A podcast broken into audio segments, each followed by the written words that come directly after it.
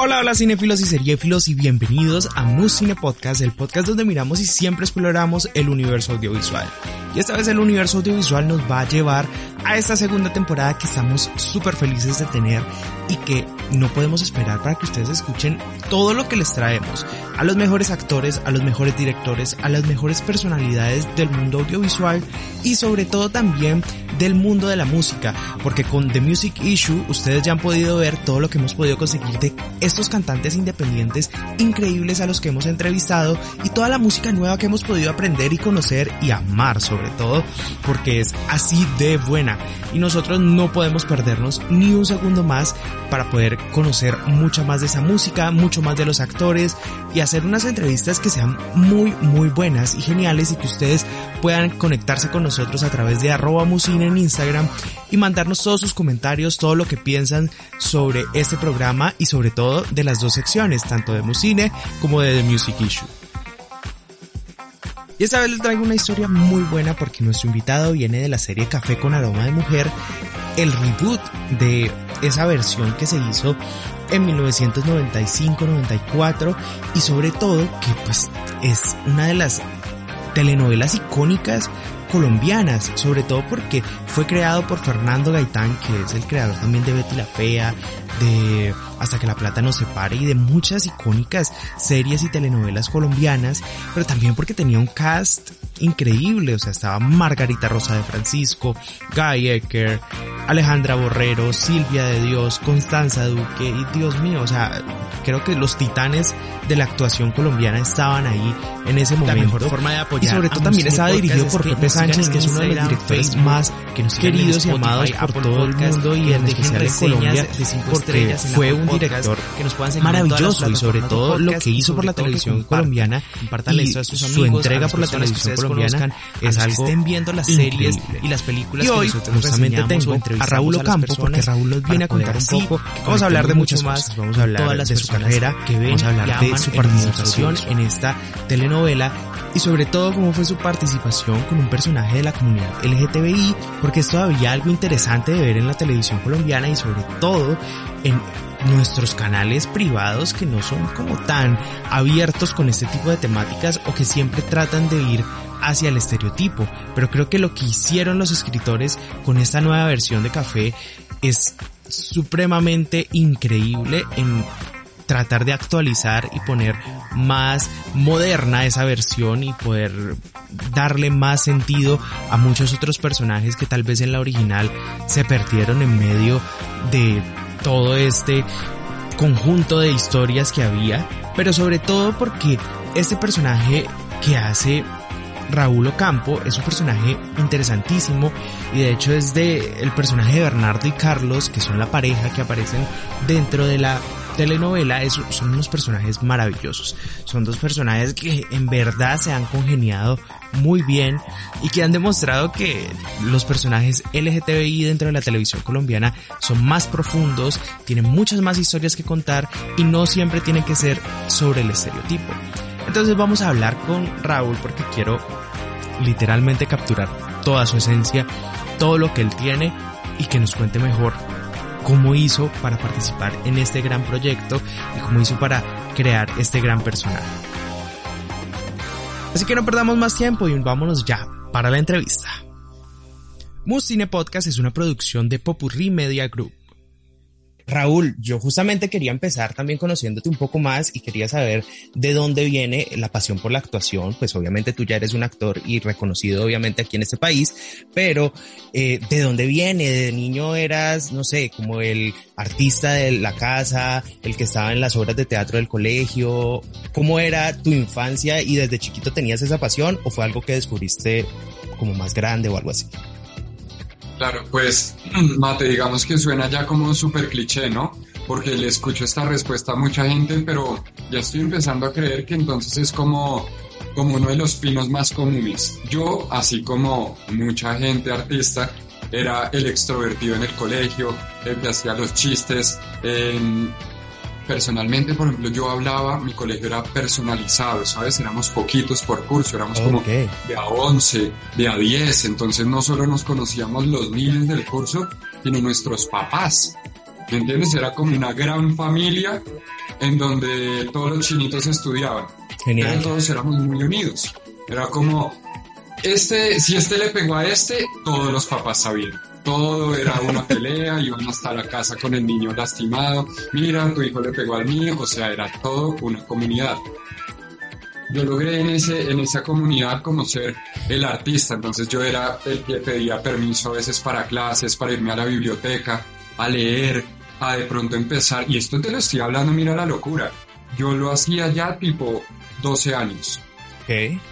Sí, que yo decía, necesito leer algún cuento, obviamente no me voy a poner acá, sabes, como todo intelectual a decir Shakespeare desde los 7 años, Mateo, por total, favor. Total, No, pero era como la tortuga y la liebre, sabes, como cuentos de niños. Total, pero genial.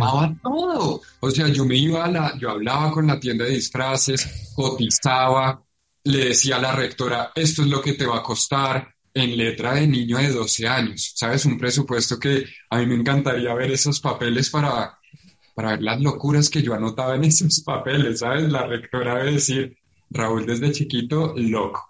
Y entonces voy desarrollando eso, se queda un poco ahí, ¿cierto? Se queda un poco ahí como en esa etapa de colegio y cuando me gradúo, obviamente tengo este enfrentamiento con la vida adulta, con asumir nuevas responsabilidades, con este cambio de vida y empiezo a llorar, ¿te imaginas? Como, entonces cuando, no, mentira, estoy molestando. Pero entonces en ese momento, eh, sí fue como, me enfrenté a la vida adulta y en eso también me enfrento a la opinión de los adultos que a mí me importaban. En este caso, mi papá.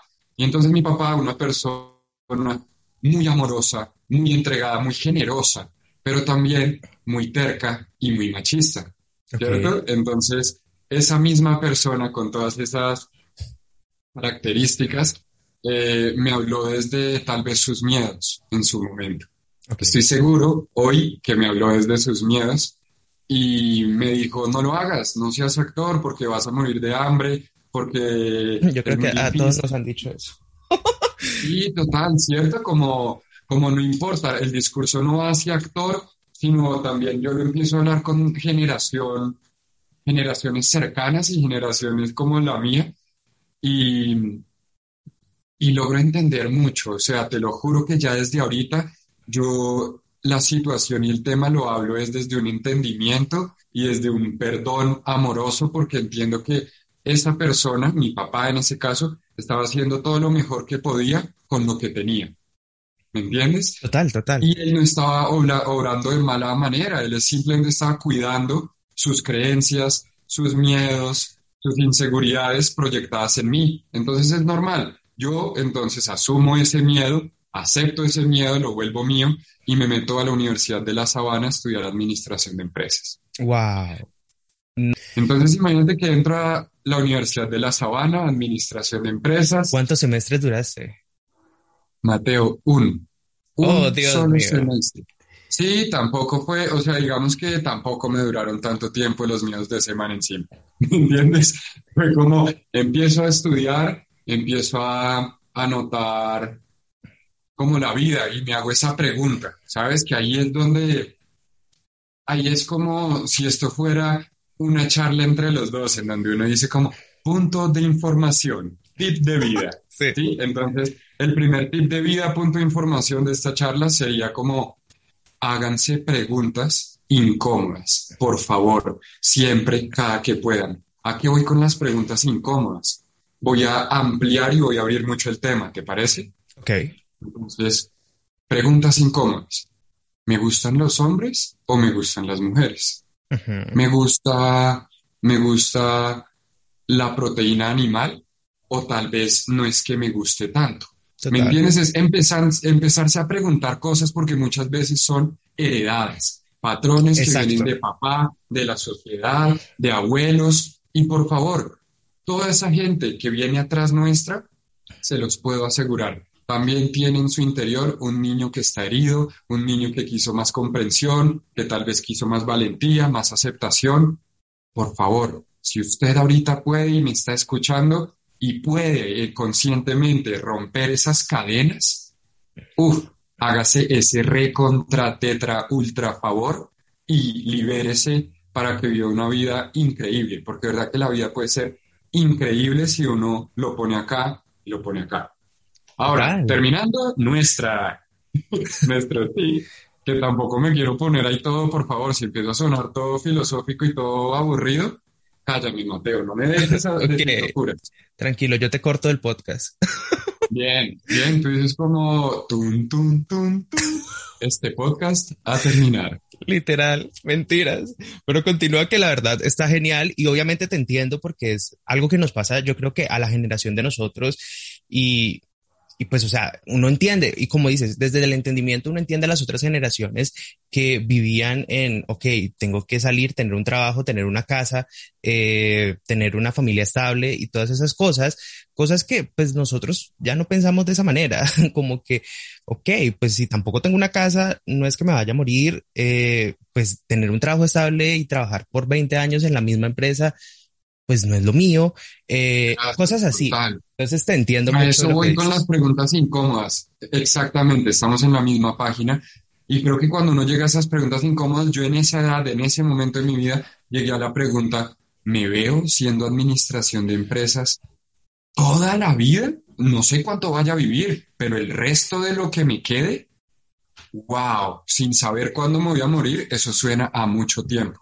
¿Sabes? Así sea al otro día pero es mucho tiempo si tú no tienes una decisión que te haga sentir coherente y que te haga sentir tranquilo. Entonces yo digo, no más en este parche. Eso sí, la universidad la aproveché un montón porque es una universidad que tiene muchas zonas verdes. Yo estaba en el equipo de fútbol, de voleibol, de baloncesto, yo hacía remo, mejor dicho.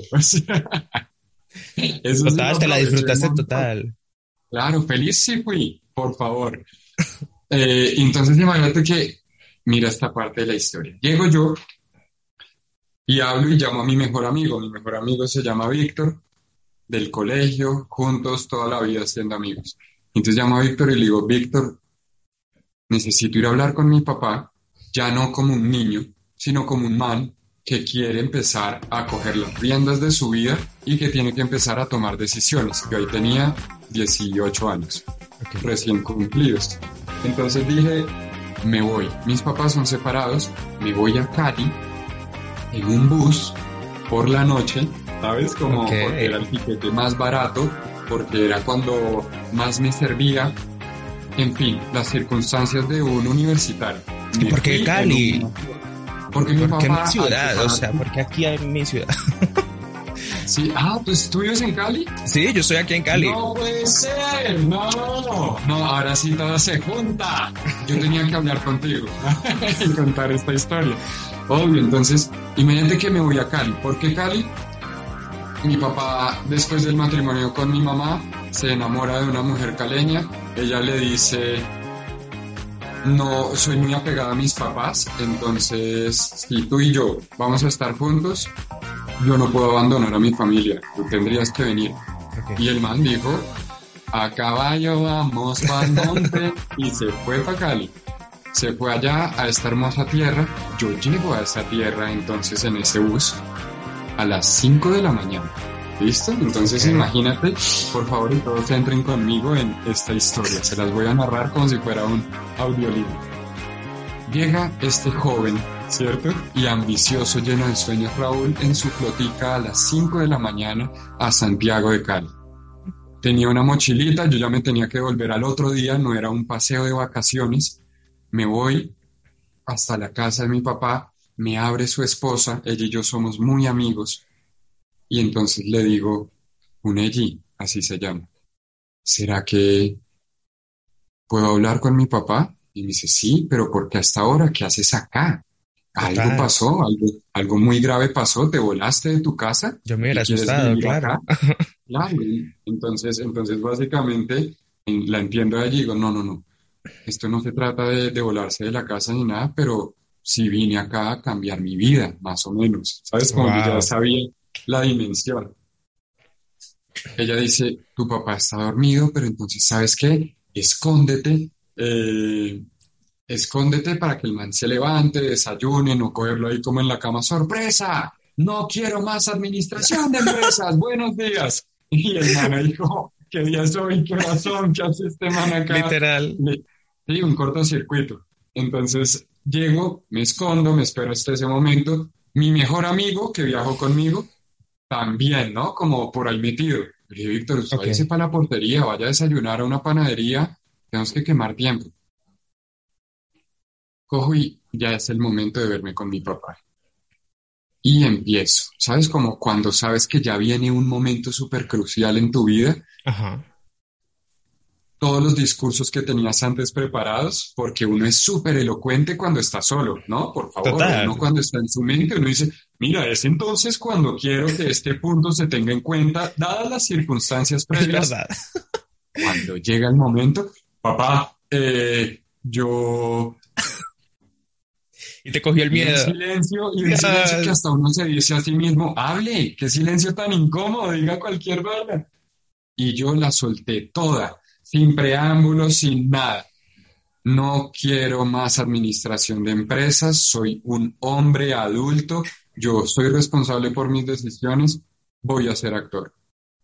Oh, Dios mío. ¿Y qué, cuál fue la reacción? Obviamente, que es la siguiente pregunta de esto. ¿Cuál fue la reacción de tu papá al escuchar esas palabras que, pues, obviamente, creo que no son fáciles para nadie y obviamente estabas tomando ya el rumbo que hoy estás justamente cultivando y, y viendo tus cosas. Entonces, ¿cuál fue esa reacción? Bueno, ¿tú cuál crees que fue? Porque ahorita yo ya soy actor, entonces puedes sacar unas conclusiones. Ok. No sé. Por lo, por lo que te digo, puede ser, hay, hay muchos casos, puede que te haya aceptado y dicho, listo, si es lo que quieres hacer, dale y, y seguir adelante. O, no sé, se enfureció y jamás se, se volvieron a hablar. Algo pudo haber pasado. Casos así Sí, que se ven, no sé.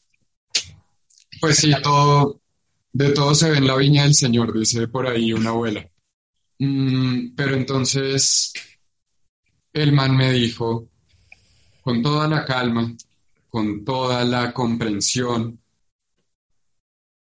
si tú te sales de la universidad y empiezas a estudiar actuación, nunca más te voy a ayudar, ni económicamente, ni te voy a apoyar. Y ahí sí se me quitó el letargo que yo tenía en mi cabeza al principio, que decía este, eh, ah, y ahí le dije también, con la misma serenidad, entiendo tu posición, pero tú entiende que esta es mi vida y es mi decisión. Yo no vine en estos momentos a preguntarte, te quería hacer parte de. Y si este rechazo que estoy sintiendo es tan contundente y de verdad tú lo sientes muy firmemente, pues yo en el ejercicio de vida te lo voy a respetar, pero voy a ser actor. Y me devolví de una vez y salí de la casa y le dije, uno, muchas gracias por todo. Por nada, la verdad, ¿sabes? Como gracias por nada, pero muchas gracias por todo. Me fui, Víctor estaba en la mitad del desayuno y yo pagué esa vuelta que nos vamos para Bogotá. No, pero nuestro bus sale a las 8 de la noche. Ya, yo no quiero estar más acá. Ok. ¿Sabes? Como también en, en el momento de sientes emociones muy, muy arriba, estás, Total. no entiendes nada, no entiendes nada. Entonces a veces el, el querer anular o cancelar o no quiero nada es de las opciones más rápidas. Pero yo quedé tranquilo, Mate, porque yo logré decirle a mi papá lo que yo sentía sin grosería, sin, sin alzar la voz, sin dejarme llevar por las emociones, sino claramente el mensaje que yo sabía quería compartir. Me devuelvo a Bogotá y empiezo a estudiar. Le dije a mi mamá como, mami, esto fue lo que me dijo mi papá. Eh, y mi mamá dijo, el sueño es tuyo, sácalo adelante porque yo creo que tu sueño es valioso y, y puedes hacerlo. Ven, no y en idea. esa, en esa de vuelta a Bogotá, o sea, no te pusiste como a pensar, hey, pues Dios mío, ya me acaban de, o sea, emocionalmente mi papá me acaba de decir esto y también económicamente, pues ya va a tener un bajonazo también. O sea, va a ser difícil. eh, incluso si quiero perseguir mi sueño y pues actuación, pues tampoco es que sea eh, la cosa más barata del mundo o estudiar actuación no es que sea listo, voy a meterme a cualquier lado y ya. Eh, entonces, o sea, ¿qué pensabas en ese momento de qué voy a hacer ahora? O sea, pues ya me toca a mí. ¿Sabes qué? ¿Sabes qué otro factor? Si es uno que, que que vivir no es barato, ¿sabes? Como así no estés estudiando, igual es la vida. O sea, vivir en, la, en el mundo actual con sus demandas es mínimo, pues, comer dos veces al día, eh, ¿sabes? O sea, hay gasto, hay gasto. Entonces, yo me voy devolviendo, yo voy pensando en todo, pero te voy a decir y les voy a decir a todos los que estén escuchando, a mí me pasó una cosa alucinante en la de vuelta de ese viaje, y es que yo no sé si ustedes conozcan la historia de la vaca, la de la culpa es de la vaca. No, pero cuéntala. es que suena muy graciosa, pero cuéntala les voy a contar la historia de La culpa es de la vaca. Es muy corta, mira esto. Resulta que había una vez una familia que vivía en una casa, en el campo. Y eran seis miembros, seis integrantes. Esto es la, por favor, si alguien se ha leído este libro, quiero decirles que yo les estoy echando el remix. ¿Listo? Porque las historias no son como se escribieron, sino como uno las recuerda y como las vivió, ¿cierto? Eso dijo Gabriel García Márquez. Dale, estamos en esta casa seis personas viviendo y llega un maestro y les dice, oigan, ¿puedo pasar la noche hoy acá? Y ellos dicen, sí, maestro, por favor, somos muchos, pero usted es bienvenido. Claro que sí, compartimos. Y en esas el maestro vio cómo vivían, cómo todo, y al irse, él notó que todos los ingresos económicos eran por una vaca. De una vaca salía la leche y de esa leche todos vivían en la casa. Cuando el maestro se va a ir, él se va y el aprendiz, ¿cierto? El que, el que va con él, le dice como, maestro, yo lo sentí, claro, felices, todo, pero hay algo ahí de, escasez en esa familia, hay, hay casi miseria, ¿qué se puede hacer ahí? Y el maestro dijo, ¿quiere, que algo pase? Vaya y máteles la vaca. Y no, no, sea loco, ¿cómo les voy a matar la vaca si, si es el único ingreso? Vaya y máteles la vaca. El aprendiz va y le hace caso, mata a la vaca, pero bueno, para no usar la palabra matar a la vaca, ¿cierto? Porque ahorita estamos en una era más consciente con los animales, da en libertad a la vaca, ¿cierto? Asegura que nunca más vuelva a esa casa. Ok. Nunca más. La dejó en un pastal súper bien, súper cuidada, con agua. Hay otras tres vacas. Ella quedó y quedó bien. Los animalistas, por favor, se sienten identificados. Sí, por favor, total. Es una vaca que va a ir con su familia libre, salvajemente tranquila. Y entonces la familia quedó así. Seis meses después, el maestro con el aprendiz van a donde la familia. Había abundancia, había mucha abundancia porque cuando ellos vieron que el único ingreso se murió, luego los que seguían para morirse de hambre eran ellos, si no hacían algo. Y cada uno de los integrantes, los seis, se fueron a buscar fuentes de ingreso. Ahora no era un ingreso el que entraba por leche de la vaquita que estaba todos los días ordeñándose, sino que ahora eran seis ingresos los que entraban a la casa. Se multiplicó por seis la abundancia y las riquezas en el hogar. Entonces, cuando mi papá me dice no te voy a, apoyar, a mí se me liberó la vaca. Totalmente. Porque yo me vi que el próximo que se iba a morir era yo. Por así decirlo, ¿sabes? Como jugando a las analogías. Después de esta vaca voy yo. Y yo no me quería dejar morir. Entonces, ese impulso, esa fuerza de saber que de lo que más duro te agarrabas se soltó de ti y que ahora no tienes nada de que agarrarte, pero entiendes que te puedes coger a ti mismo y que puedes sacarte adelante a ti mismo y que puedes por ti hacer todo, pues entonces dices, wow, hoy te puedo decir, wow, menos mal, mi papá me liberó esa vaca a los 18 años.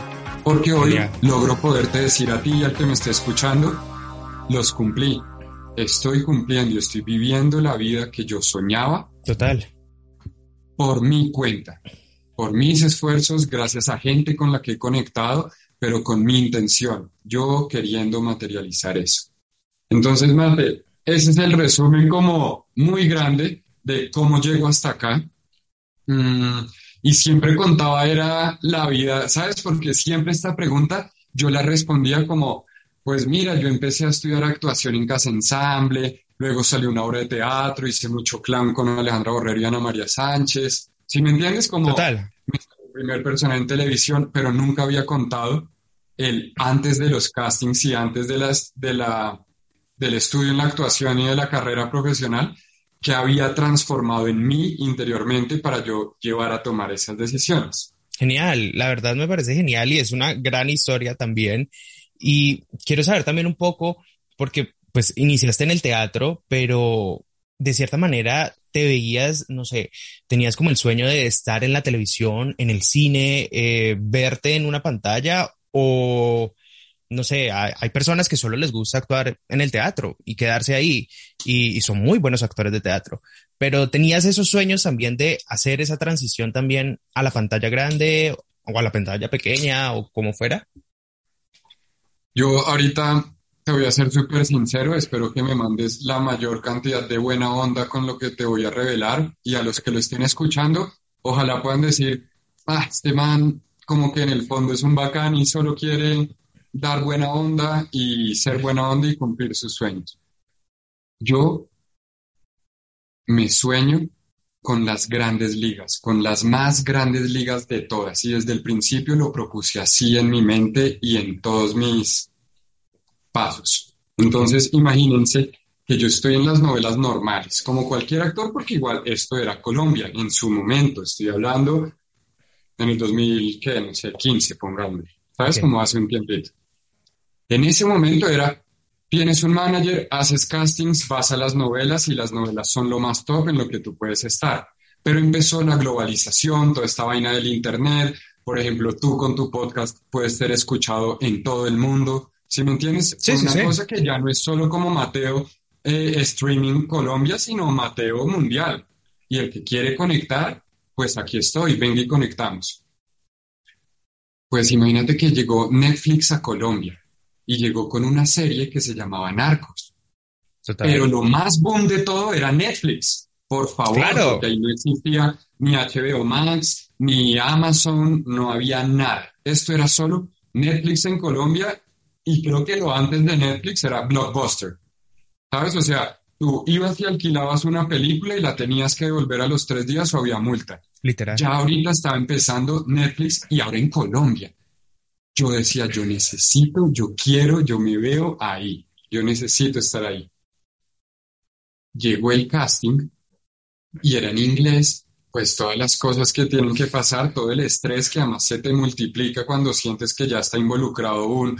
Te tienen que escoger los agentes de Los Ángeles. Eso ya suena más, o sea... Por favor. suena más fuerte y te genera una presión más grande a decir, mañana damos respuesta, porque sabes que es en una oficina, en un piso tal vez más arriba, en donde gente con altos rangos dice, quiero que él esté en el proyecto, o él, o ella, o etcétera, ¿cierto? Acá es, todas las cintas se envían a Los Ángeles, ellos las revisan y mandan el feedback para saber qué se va a hacer. Hice tres callbacks y quedé. Entonces, esa fue la primera, esa fue la primera confirmación que yo me di de, ok, creo que si mejoro mi juego en inglés y creo que si mejoro mi confianza, yo le puedo empezar a pegar a las grandes ligas.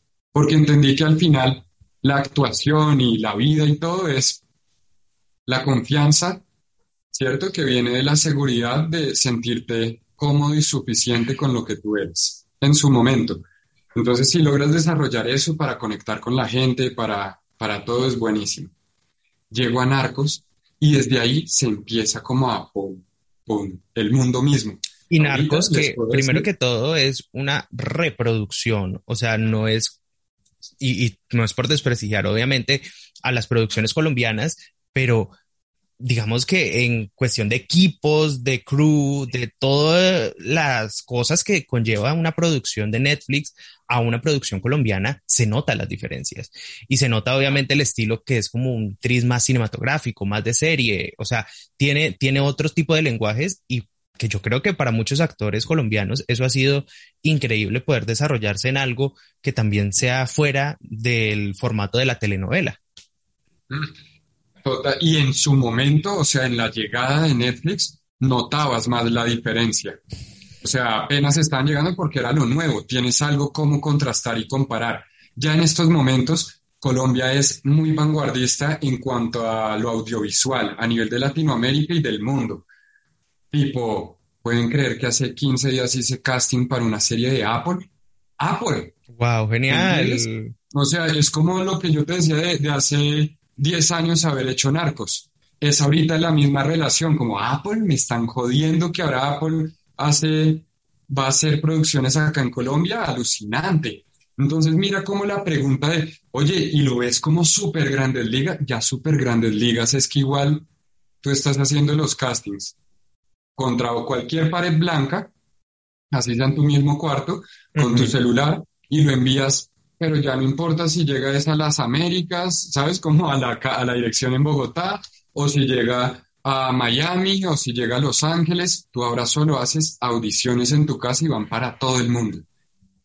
Genial, la verdad es que... Yo creo, yo creo, lo proyecto y miren, ojalá, mándenme buena energía, si lo sienten, yo creo que voy a jugar en las más grandes ligas. Estoy casi seguro. Yo también, yo también te veo ahí, tú eres un muy buen actor, la verdad, y eres muy joven, todavía tienes mucho que explorar, entonces es genial poder ver eso. Quiero que me hables un poco más en cuestión de actuación y cuando estabas iniciando, mm, ¿qué cosas eran las que te daban como más miedo de actuar? Habían, no sé, ciertos roles, papeles o escenas que tú decías como, wow, ¿cómo me voy a enfrentar a esto? no, sé, tengo que besar a alguien, es una escena eh, romántica o no, o me toca. Hay, algo que a mí me parece muy gracioso, obviamente, con los actores, y es cuando tratan de hablar eh, por teléfono, que uno sabe que no están hablando por teléfono, y cuando se ve que cuando está mal actuado, uno nota que no están hablando por teléfono, entonces, por ejemplo, ¿cuáles eran esas cosas que tú dices como, uff, qué miedo enfrentarme a esto en la actuación? Mira, sabes, por ejemplo, la actuación crea un espejo con, con la vida de una, porque igual actuar es representar la condición humana. ¿Sí me entiendes? Entonces yo la entiendo como un psicólogo para como un actor representarla. ¿Listo? Un poco como entender el comportamiento para representarlo. Bien. Entonces imagínate que en ese símil de la vida versus la actuación, yo lo que más temía más allá de una escena, porque creo que si tú te metes en la película, todo el mundo se ha peliculado en algún momento para algo, ¿sabes? Como así sea para contar un chiste, uno dice, uy, acá la bailo con toda, y uno mete la cara, la actitud, que uno dice, pucha, yo le, le creí el cuento, hermano. O cuando va a hacer un chiste, una ironía, todos somos actores, todos hemos sido actores en la vida, en diferentes circunstancias. Yo lo que más temía, ¿sabes qué? Era como la aprobación más allá de darme un beso, más allá de hacer tal escena, yo estaba buscando siempre como la aprobación, como voy a hacer esta escena, corta, y de una al director, hola, ¿cómo quedó? ¿Quedó bien? ¿Lo hice bien? ¿Sí me entiendes? ¿Así eras en el inicio o sigues todavía así? No, así era en el inicio. Ok. Así era en el inicio. Y después te das cuenta que, porque también en la vida uno a veces está buscando mucho la aprobación del jefe, de la pareja, del amigo, ¿sabes? Sí, cuando sí, uno empieza a, cuando uno empieza ya como a trasladar esa, esa, no buscar aprobación, sino más bien es como un, ¿quieres ser parte de esto? ¿Te gusta esto? ¿Sabes? Como una invitación a, y no, y no, por favor, dime si yo estoy bien o si yo estoy mal. No, yo escojo estar bien y más bien después te digo, en esta escena hay algo que quieras cambiar, por ejemplo, quieres más fuerza en esta entrada o ta, ta, ta. Sí, Raúl, esa conversación ya es muy diferente.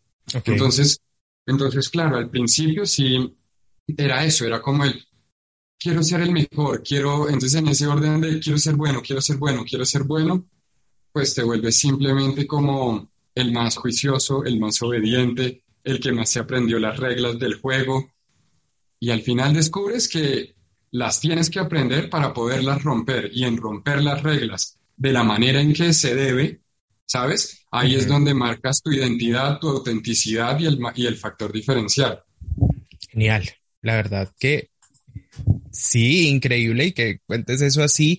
Quiero que me hables un poco ya de ese proyecto y obviamente de café, cómo llegaste al proyecto y cuando te diste cuenta de que estaban haciendo este reboot de café, pues qué pensaste, porque obviamente Café es una de las telenovelas más clásicas eh, de Colombia y, y obviamente el elenco de esa época pues era Margarita Rosa de Francisco, o sea, gente que nosotros decimos son el top de nuestro juego en actuación. Entonces, ¿qué pensaste en ese momento cuando dijeron como vamos a hacer café? Eh, es arriesgado porque obviamente hacer un reboot es arriesgado si no se tiene un buen guion y no se tienen buenas historias que contar. Mira que esa primera de café creo que fue como en, en, el 90, 1990, como por esas fechas. No sé si puntualmente, pero fue en esa década de los 90. Y la ventaja es que ahorita pensándolo para el 2021, los libretistas fueron mucho más hábiles porque digamos que la sociedad ya se ha quitado cosas. Voy a algo muy puntual y es mi personaje. Mi personaje es gay, ¿cierto?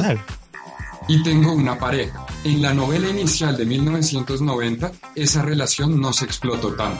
Es más, el hermano gay, Bernardo, se iba preso a la cárcel, obvio, porque donde más se va a ir preso. Y, ¿sabes? Como por cubrir a su hermano, Sebastián.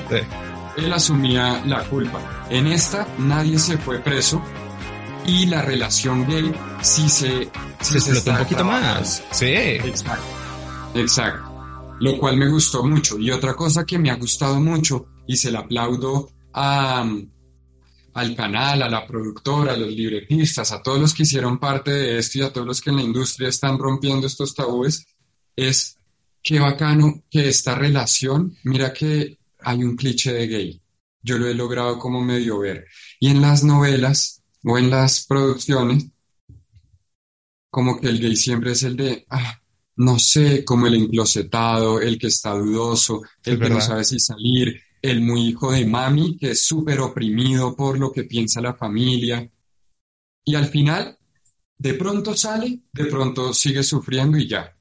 Pero en esta novela le apostaron a que sí, estaba ese gay reprimido, del que ahorita hablamos, pero estaba el personaje mío, que es una persona de abierta, mente abierta, lleno de seguridad, lleno de confianza, que le dice, es su vida, hermano, ¿sí? Como empiece a vivir por usted, mire lo que está pasando con su mamá, usted no se siente feliz, etcétera. Entonces, ¿qué nota? Primero, que las producciones y que el mundo en general esté abriendo ya más la mente, de a poquitos, pero vamos abriendo más la mente en cuanto a las diferencias de los otros y etcétera. Y qué bacano que en producciones como como café y estas tan icónicas tomen esos retos, porque normalmente es para esas producciones que es más difícil arriesgarse. Total, y más porque esas son producciones, o sea, no es una producción de Netflix que se va a ver por streaming y pues la verdad, pues si nos ponemos a ver el porcentaje de colombianos que tienen acceso a Internet, tampoco es que sea mucho. En cambio, esto es televisión por cable, por aire y pues literalmente la estamos viendo ahí, todo el mundo la puede ver, todo el mundo lo puede sintonizar. Entonces es increíble porque incluso en el campo y eso pueden llegar a ver este tipo de historias y decir, hey, yo creo que yo me veo reflejado en este personaje, yo creo que yo soy así. Y eso a mí me parece que es lo más hermoso que se puede llegar a hacer con este tipo de proyectos. Sí, yo creo que como artista esa es la última finalidad, como lograr poder generar algo en alguien. Y no quiero entrar a especificar qué es ese algo, pero si es una motivación, una duda, eh, fuerza, un pensamiento nuevo que antes no tenías y ahora dices, ah, mira qué bacano el pensamiento de esta persona, lo lograste. Como artista, lograste. Si alguien se cuestiona, ya ese es el cometido del arte. Hay algo que me pareció muy gracioso con cuando salió la, la, telenovela y todo el mundo te estaba como entrevistando, decían, Raúl hace su primer personaje LGTBI. Yo como, Dios mío, ¿no se vieron testosterona pink? O sea, Dios, hagan research, por favor, porque él ya ha hecho otras cosas así. Y obviamente quiero saber, porque pues ya vienes de hacer otros personajes así, eh, ¿cuál fue el reto para enfrentarte a Carlos, para entender a Carlos y para construirlo? Sí, ¿Y en qué se diferencia también de esta producción, por ejemplo, a Testosterona Pink, que obviamente tiene otro ritmo y es más comedia y toda la cosa, pero qué se diferencia, por ejemplo, de esos personajes, como lo construiste en Testosterona a como lo estás construyendo aquí en Café? Sí, mira, creo que, mira esto, Mateo, creo que la prensa fue muy hábil porque yo también leía los encabezados. Voy a hacer voy a hacer una confesión que tal vez es imprudente de mi parte, pero la voy a hacer porque me gustó. Incluso que tú dijeras lo del research y eso, y yo dije, bien, esta es la gente que a mí me gusta. Imagínate que yo tengo una jefe de prensa. Y con la jefe de prensa, antes de que saliera todo esto, uno empieza a proyectar cómo voy a hablar, qué voy a decir. Eh, ¿Sabes? Para que no se vuelva la cosa banal. Es lo que a mí menos me interesa, es salir a decir, hola, ¿cómo están? No, pues Carlos es un hombre gay, pero yo tengo mi novia, entonces ahí me salvo, guiño, guiño, por favor no piensen que soy gay. Si me entiendes, como con unas masculinidades, masculinidades ahí todas débiles, todas frágiles, no. Yo no voy a salir con eso, entonces yo hablo con esta vieja y le digo, ¿qué hacemos? Para poder alzar una voz, para poder sacar un mensaje. Por favor, vamos a tener un trampolín muy importante que es este proyecto que no se vuelva solo el actuar en el proyecto, vamos con algo más hacia, hacia la gente. Y me dice ella, bien. Y mira que el encabezado decía, por ejemplo, hace su primer papel de gay en televisión nacional. Okay, Lo cual es diferente porque Testosterona Pink era web. Era una serie web. un, un Pero ya viste tú, lo que pasa y lo que sí buscamos con esto, por favor, para que no se entienda como, ay, no, tan manipulador, no. Queríamos llamar la atención para poder mandar un mensaje contundente. Simplemente cuando tú dices, primer personaje gay en la televisión, mucha gente, así sea desde el machismo o desde la comprensión o desde la empatía o desde la curiosidad, se va a voltear a decir, ¿qué? A ver, ¿qué quiere decir? Y luego se encuentran con que la charla no es gay ni justificando por qué es gay ni nada, sino un mensaje de acéptense, ustedes pueden. Eh, Genial, me parece súper bien jugar así de, esa manera para mandar el mensaje. Súper bien. Claro. Entonces, entonces, por favor.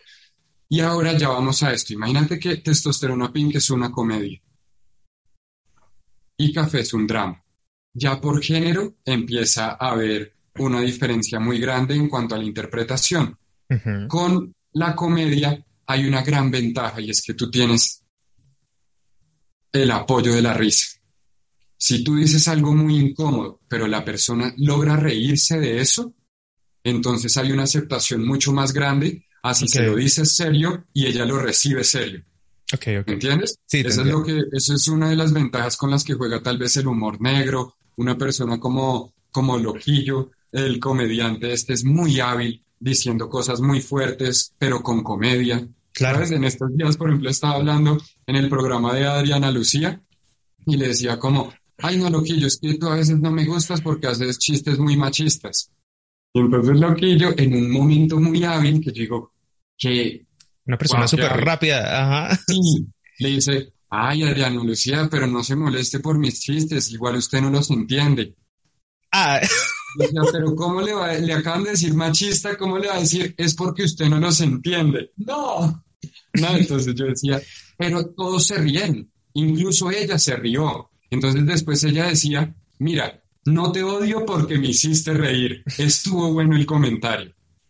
Así es como la risa logra amortiguar verdades o informaciones de la sociedad. Y cuando sacamos testosterona pink hay un tema fuerte ahí porque pues eh, estaba mucho, y más en ese momento, que fue como hace tres años, entonces, claro, había mucho como el tema, no estaba tan fuerte el tema LGBTI, ni la comunidad trans, ahorita se le daba mucha más visibilidad, digamos, eh, pero en ese momento era mucho más mucho más un gueto, mucho más un parche como desconocido underground que se estaba moviendo duro en sitios, en movidas, pero no estaba este streaming que ahora hay más fuerte. Y entonces, en testosterona jugábamos mucho con hacer reír, con la comedia, pero le metíamos igual como, como una vaina de, de mensaje chévere. Acá en café no hay risas. Entonces toca, de verdad, como en tu actuación, hacerlo lo más real que puedas. Sí, como obviamente, pues es lo que, lo que tú esperas darle al público, sí, como lo mejor de ti. Entonces, te metes en ese personaje y para yo lograr ese nivel de realidad, sí, uno de, de los hacks y de los trucos que hice en mi cabeza es que yo empecé a decirme a mí, ¿sabes? Como que Juan, que Juan David, el actor, era un hombre, pero tampoco era una mujer. Si yo no le ponía un género, yo estaba viendo a un ser humano. Estaba escuchando como mi personaje a un ser humano. Y ese ser humano me causaba curiosidad, intriga, desconcierto, después había un poco de gusto y empiezo a hacer toda la transición del camino de lo que es más o menos el enamoramiento. ¿Sabes? Incluso en la declaración, eh, cuando uno se declara y la persona dice, no sé, déjame y lo pienso, todas esas dudas. Y al final dices, como conclusión, sacándolo ahorita de café, entiendes que el amor es el amor. Por eso, porque el man no va ni a géneros. Mira esta frase. No es el género, es lo que genera. Oh, genial, sí. Tienes toda la razón. Y si genera algo, venga, vamos. Entonces, eso fue lo que hicimos con Café, Juan Camilo también, eh, Juan David, perdón. Es un man súper comprometido, un actor muy teso. Entonces siempre era como, ¿cómo hacemos esto? Esta escena, ¿crees que acá es necesario yo mostrarme un poco más tímido para subirte a ti y llevar la línea de tal? ¿Sabes? Éramos muy, muy juiciosos en qué queríamos ir transmitiendo, no solo en lo que se dice en la escena, sino el comportamiento no verbal que se alcanza a percibir debajo de él. Y de hecho, eso es lo que más me encanta de tu personaje y del personaje de Juan David, porque, porque se nota en las miradas, o sea, en, en la comunicación no verbal que se quieren, que sienten una atracción y eso es lo genial, pues, de que uno puede construir cosas sin necesitar diálogo. A mí eso me parece genial y obviamente destaco mucho eso en su actuación. Y otra cosa de la que destaco es que cuando vi Café y estaba viendo tu personaje y el de Juan David, me pareció que no habían clichés, no habían estos como estereotipos de la comunidad que siempre hay en otras telenovelas, porque personajes así siempre han habido en la televisión colombiana. Y, por ejemplo, no sé, en el último matrimonio feliz era un peluquero, algo que es muy estereotipado.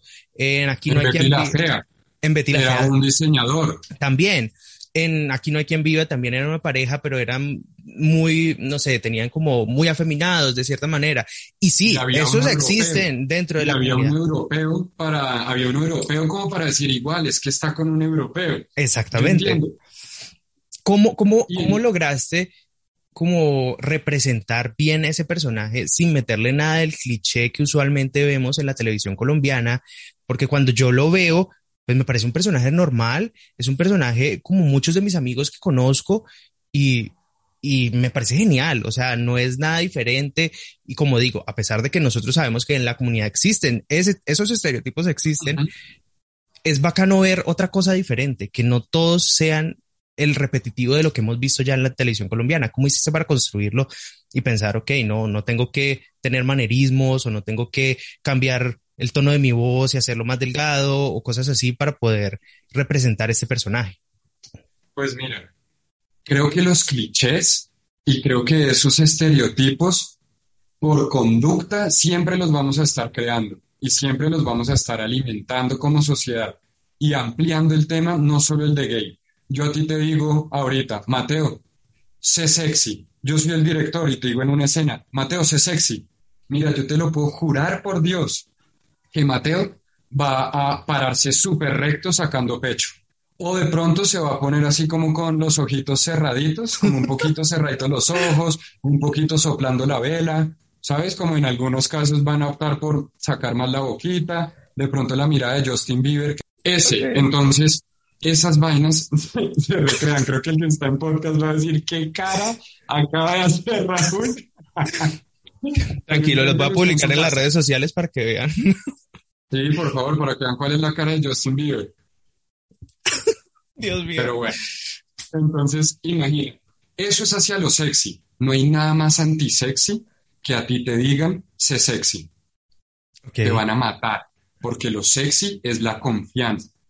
Te hablan de gay y uno empieza, o el plumero, mira, y hablar, y subir la voz, y como una vaina súper de la pose, y yo te compro esa. O sea, yo sé que hay personas, yo tengo amigos, mira, que son una obra de teatro andantes, es un show verlos, me encanta. Uno se ríe y se ríe con las ocurrencias, pero hay muchos que no son así. Exactamente. ¿Y qué pasa si yo salgo a interpretar a los otros no a los que siempre han cogido, que ya los tienen de cliché. ¿Qué pasa si yo salgo es con el pelado como Carlos? Un man que pide un préstamo para sacar un negocio, que está viviendo en un apartamento, pero guerreándosela, eh, que le gustó un pelado y le está diciendo de frente, ¿qué va a pasar con usted y conmigo? ¿Sí me entiendes? Sin buscar el, no me rompas el corazón, maldita. No, exacto, exacto.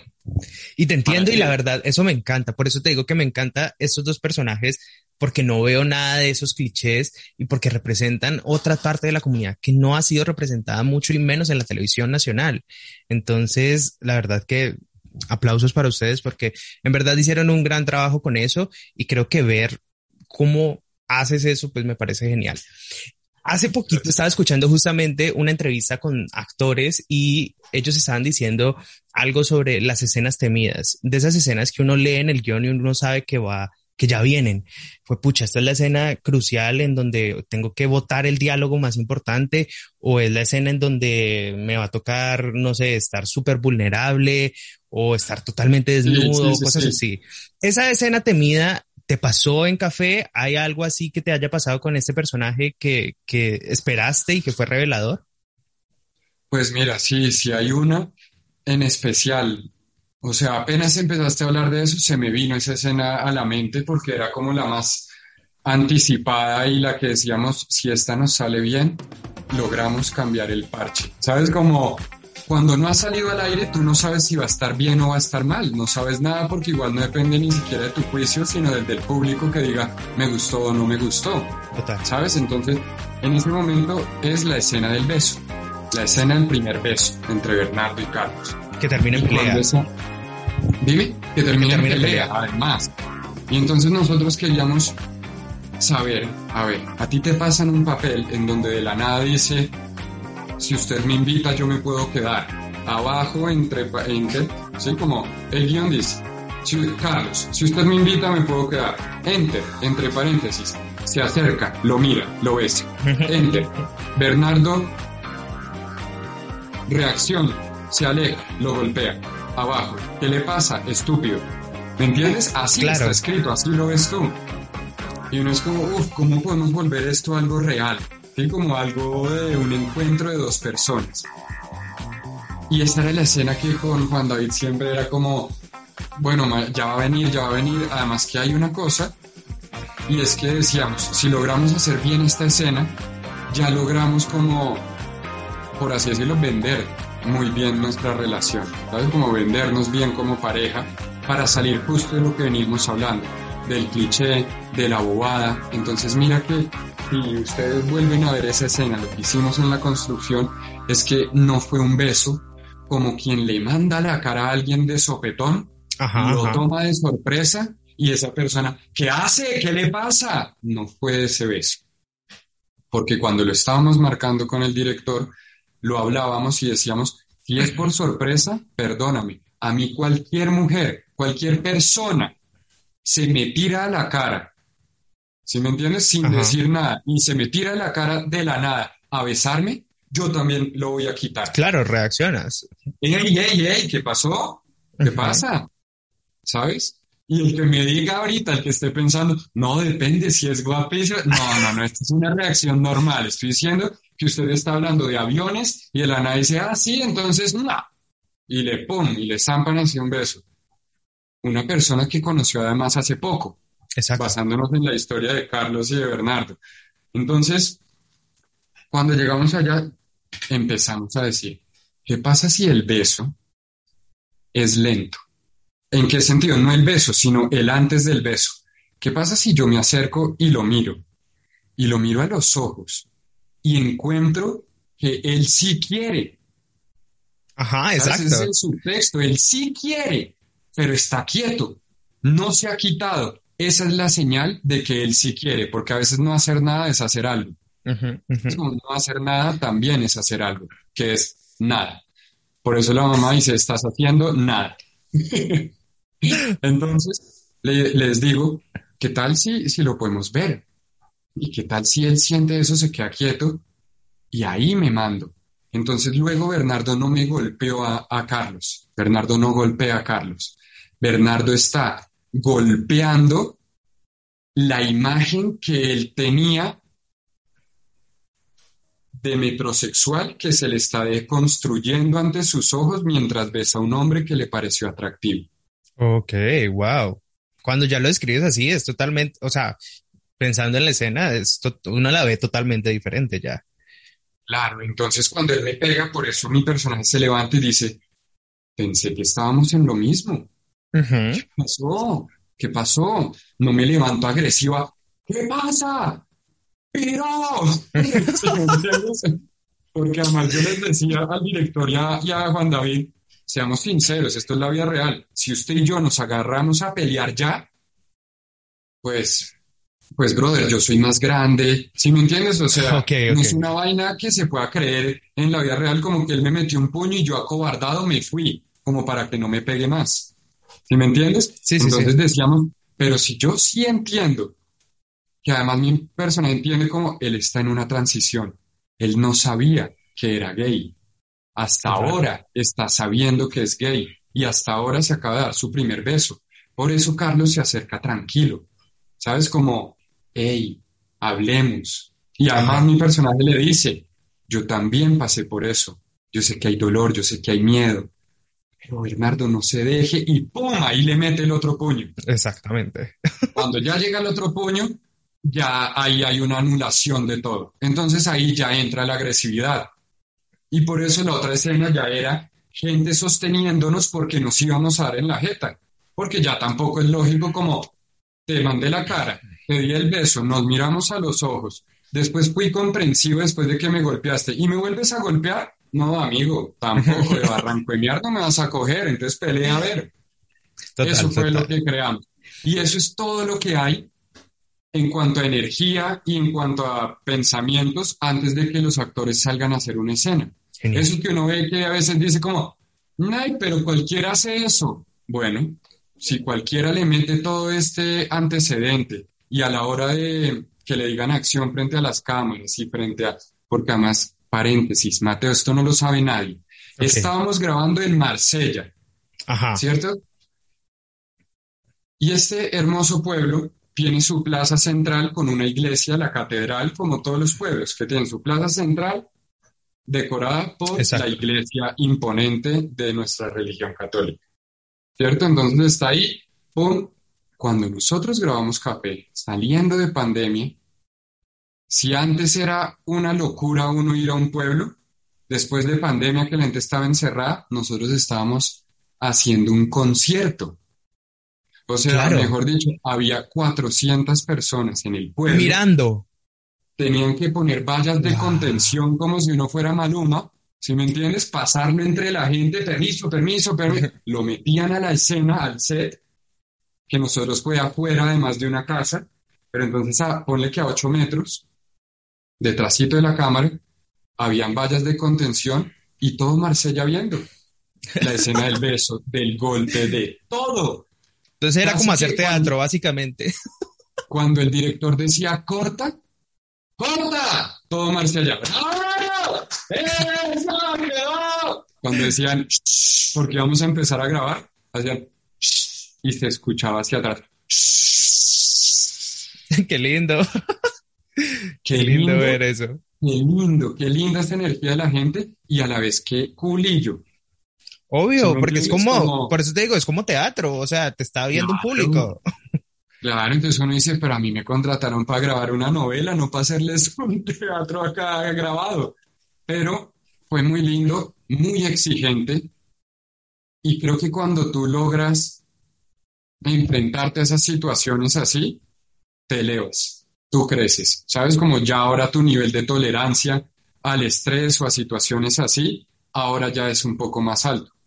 ¿Cómo, ¿Cómo disfrutaste obviamente ese pueblo? Porque recuerdo que yo estaba tratando de conseguir una entrevista con Diego Cadavid y Diego me decía como estoy en un pueblo y literalmente no puedo, es, está complicado conectarse y toda la cosa y yo, ok, te entiendo, te entiendo. Y pues obviamente era café. Entonces, ¿cómo fue, digamos, encontrarse con ese pueblo, la naturaleza y todo lo bonito que también se ve dentro de la serie? Porque esas casas son súper hermosas, digamos, en, en cuestión de arquitectura y demás. ¿Qué disfrutaste de ese pueblo? Pues Creo que después del COVID y de uno estar encerrado un año y unos meses, salir así sea a la tienda a comprar un cepillo de dientes es una odisea, o sea, es una recontraventura. ¿Entiendes? Yo, yo en, el ah, en la casa, yo vivo con mi novia, con Aleja, y yo siempre, hay que comprar cebolla, yo voy. Hay que, yo, yo, yo, yo, yo, yo, yo, yo, yo, yo, yo, voy. O sea, pues pucha, para, para por lo sentir bien en la cara. Y, cuando, y ahora imagínate que me digan que estás en un proyecto y te vas a ir unos meses al eje cafetero, pues te enloqueces con los cafetales, con la gente, con su amabilidad, con el amor del colombiano. Es que el colombiano, por ejemplo, tiene un cafecito y te lo juro, lo pone a la mitad para que los dos tomen cafecito y puedan hablar. Es muy generoso el colombiano y esta gente de pueblo tiene unos valores increíbles, son muy humanos. Entonces disfruté la gente, el café y charlar y los paisajes, obvio. Y cuando te dice cuenta también del elenco, porque pues, no es cualquier elenco, o sea, tenemos a William Levy, tenemos a Carmen, tenemos a Diego, o sea, tenemos unos actores pues de renombre también aquí. ¿Y qué pensaste? O sea, voy a estar en el proyecto, porque es un proyecto que, que demanda un elenco así de bueno y, ¿Cómo fue también esa reacción al saber que ibas a compartir set con otros actores? O tal vez no tu personaje, pero por lo menos saber que estabas en el mismo proyecto que todos estos actores. Ah, pues se sintió muy bien, ¿sabes? Se siente como el abrazo de una abuelita. ¿Sabes? Cuando se siente como el abrazo de tu abuela cuando te decía, mi hijo, venga, que no sentía que todo puede estar bien y que todo va a estar bien en el mundo se sintió muy bien. Fue un fue otra confirmación más de ah, sí se puede. Se puede trabajar con, con gente todo, se puede hacer cosas geniales. Ahora viene es la responsabilidad de estar a la altura de este compromiso. ¿Y eso no te asusta? ¿No te asusta como pensar, wow, ok, primero el elenco es los tops de los actores colombianos, yo tengo que estar al mismo nivel que ellos?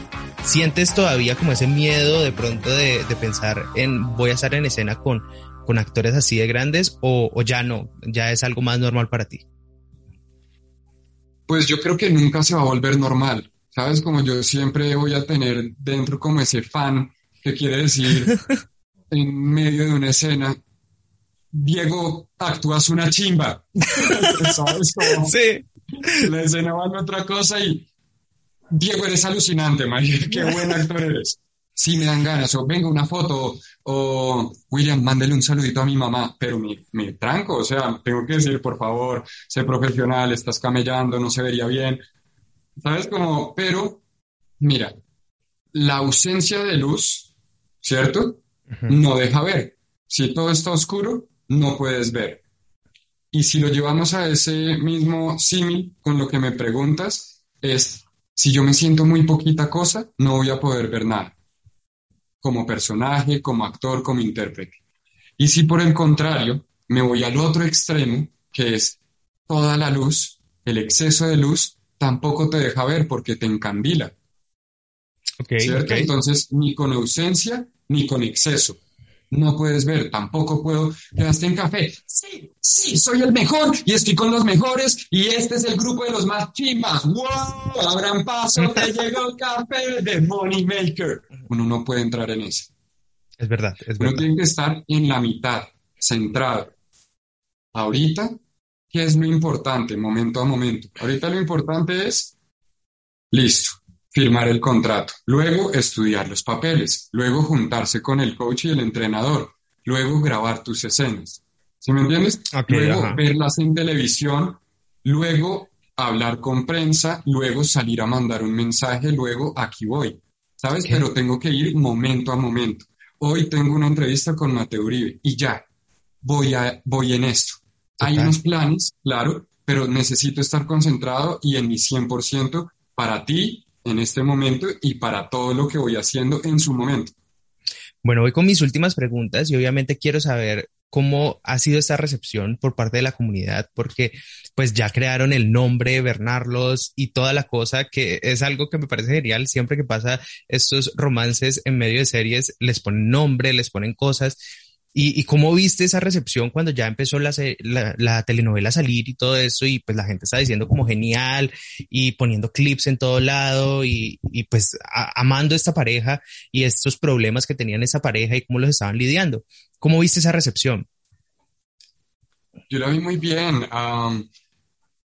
uno igual recibe todo tipo de comentarios todo el tiempo, ¿sabes? Están los que tiran un poquito de odio, están los que tiran amor y están los imparciales. Siempre uno está en constante contacto y comunión con ellos, pero, pero uno se queda con, con lo que hablábamos del arte, ¿no? Uno se queda es con el que dijo, oye, qué nota de personaje, oye, gracias, o mi pareja es un montón como Bernardo eh, gracias porque yo soy el Carlos de este parche. ¿Sí me entiendes? O sea, y te quedas con eso y te quedas con esos buenos sentimientos y dices, qué lindo que a través de este proyecto yo pude darle voz y por favor, como están en podcast, voy a hacer con mis dedos como si esto fueran unas comillas, ¿cierto? Pero qué lindo a través de este proyecto darle, comillas, visibilidad a, comillas, una minoría, ¿sabes? Es verdad qué lindo uno poder decir, oigan, no hay tanto, no hay tanta atención por allá, vengan, démosles un poquito de, atención acá. En especial en un país como este, la verdad.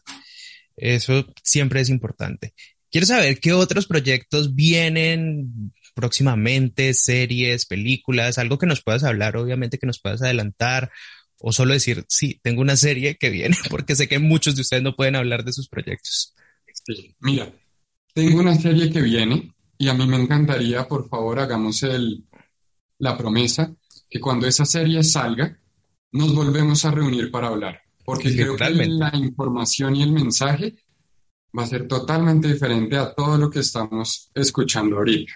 ¿Cierto? O sea, no en cuanto a mí, sino en cuanto a cómo estoy abordando ahora este personaje y estos retos. Sabes que uno a veces debe cambiar para hacer otros personajes. Y te puedo decir, viene una serie eh, hice una película también hace poco. Genial. Y además es cine independiente de una productora muy tesa que se llama Dos Cuartos Producciones. Genial. muy cracks. Entonces, de Marcos, me imagino. Con Marco Vélez. Sí, genial. Interesantísimo porque, porque él es genial y obviamente él hace películas. O sea, él es de esas personas que literalmente hace películas por montón, cosa que no vemos aquí en el cine colombiano, pues porque todavía no tenemos una industria del cine que pudiésemos llamar como industria, pero él es de esas pocas personas que cada año yo veo, hey, voy a sacar otra película, voy a sacar otra película, y eso me parece fascinante. Es alucinante, entonces ellos, cada que se meten en una vaca loca como esas, yo me meto ahí. ¿Sabes cómo me dice, Raúl, te lo vas a medir a tal? Sí, yo lo hago y en estos momentos ya hemos hecho tres colaboraciones juntos. Entonces eso sí te puede dar fe de, sí, ellos están para hacer cosas locas, yo también, y de eso va a salir algo grande.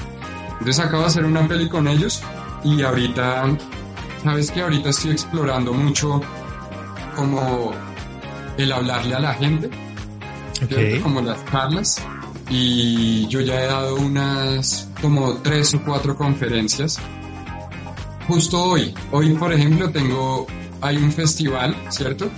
Y me invitaron como uno de los oradores. Entonces ahorita salgo de aquí al, al festival y me gusta mucho hablarle a la gente, pero ojo a esto.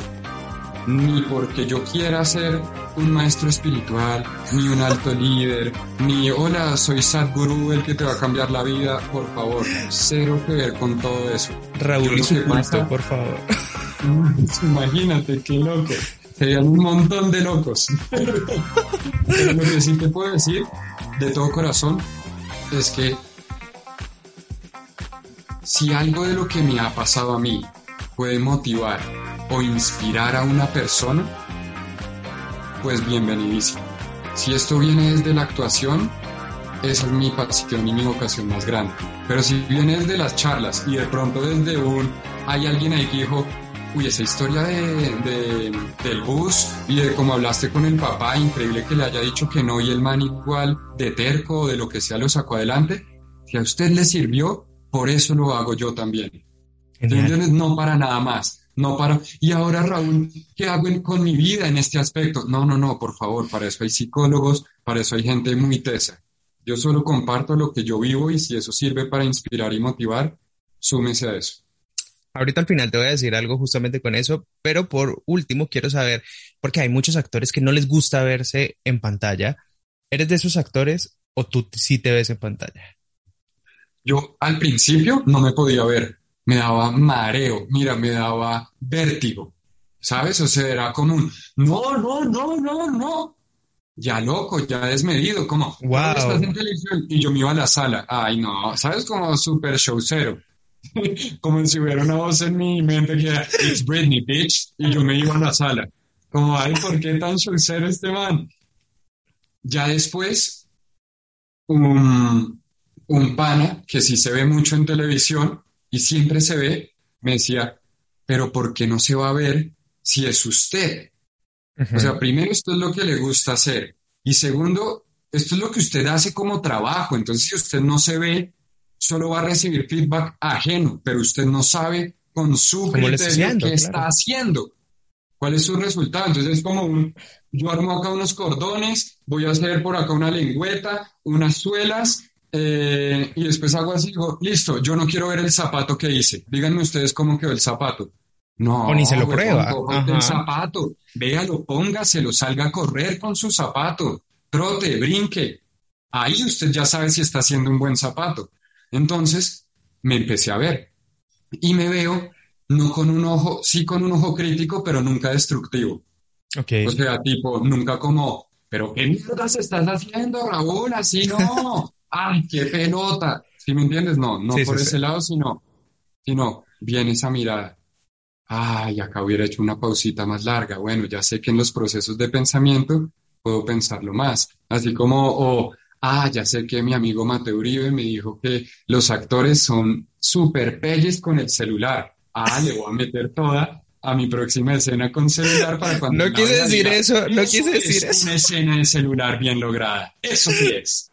No quise decir eso, obviamente, pero sí hay ciertos actores que uno no se les cree que están hablando por celular, en verdad. hay que mejorar esas llamadas en teléfono que... Esas llamadas, total. Hay unos que se la juegan a que llaman a alguien del equipo, en serio. Es que deberían, yo creo, porque es que hacerlo así, a veces yo soy, pero no está hablando con nadie o ¿Uno en verdad va a responder eso en el teléfono? No. ¿Sabes qué? Es que está, yo creo que está en las pausas. Porque entonces como te llenas de ansiedad, te ve algo como así, como, ¿aló? ¿Cómo así? ¿Mamá? ¿Pero por qué está muerta? Sí. Oh, Dios mío, ya salgo para allá. No sabes, Cecilia, mamá está muerta. La encontraron en la carretera. Necesitamos donantes de sangre A positivo. Yo ni sé en qué momento tienes tanta información. Te acaban de pasar 10 segundos y tú ya estás buscando donantes de sangre. Total. Ok. Ah, yo, yo me fijo en las cosas básicas, como, hey, apaga el celular o dale terminar a la llamada. No lo has terminado. o sea, lo dejan así y uno es como, hay, hay cosas básicas que uno debe pensar también en, en lo... Eso se llama ansiedad. Eso se llama ansiedad. A veces es muy difícil porque cuando uno lo ve desde el televisor se ve súper fácil, de pronto y te pongo este escenario, estamos grabando y yo soy el director, son las 5 y 45 y tú acabas de equivocarte. En tu escena, tuviste un furcio, entonces tuviste, no, mamá, perdón chicos, no, era no mamá y dije no, mamá, entonces lo podemos volver a hacer y salgo yo de, digamos, que no son todos los casos, por favor. Estoy creando un ejemplo para que también te pongas en el nivel del estrés. No, no, no, yo entiendo totalmente. Sale el director. Mateo, Mateo, hermano, 5 y 45, papi, a las 6 se va la luz. Es que esto cuesta plata. Mamá, mamá, mamá, diga conmigo, mamá, ¿qué pasó, huevón? Mateo, vamos. Aquí nos de esta que hay gente cansada. Chicos, vamos, grabamos. Y queda Mateito con el celular así que le tiemblan las manos. Total. Diciendo, pucha, ahora no es que no solo sepa no decir mamá, ahora yo no sé hablar. Literalmente. como, ahora yo ya no sé hablar. Entonces uno ahí se para jorobado, empieza a, con la vocecita así y después la persona ve al actor haciendo eso y dice, no, pero ese man ahí todo jorobado, todo cagado del susto, ¿eso que va a transmitir? No es que el personaje esté cagado del susto, es que el actor está tan cagado del susto que se lo pasó al personaje. Total. Tienes toda la razón. Me encanta que hayamos terminado esa conversación con, con tips de actuación para llamar a teléfono en pantalla, por favor. Ah, ya saben, para los futuros actores, métanle energía al teléfono Raúl, mil gracias por estar hoy en Musine Podcast y obviamente lo que te quería decir al final es que pues me encanta eh, tu forma de hablar y obviamente eres un muy buen orador, entonces creo que ese camino que estás teniendo por orador me parece genial y, qué genial entrevista contigo, así que mil gracias y esperamos estar viéndote en muchos otros proyectos y poder seguir hablando contigo. Óyeme, muchísimas gracias a ti, de verdad, por la invitación, a todos los que se quedaron durante todo el podcast. Perdón, dice que, ¡ay, Raúl, podcast! ¡Diga podcast! Y el director, el director sale, ¡hable bien que se está acabando el podcast! ¡Dígalo! Pero mira, ya, hablando en serio, gracias a ti, a los que se quedaron durante todo el podcast, por la energía, tienes una empatía y y generas mucha confianza. Entonces, ah, gracias a ti también por extenderme este espacio. Recuerda que puedes encontrar a Musine Podcast en Instagram como arroba Musine, en Facebook como arroba Musine Podcast o encontrarnos en cualquiera de las plataformas donde escuchas podcasts como Apple Podcast, Deezer, Spotify, Evox, entre otras, en donde nos puedes seguir o regalarnos 5 estrellas o una pequeña reseña que permitan saber por qué les encanta este programa.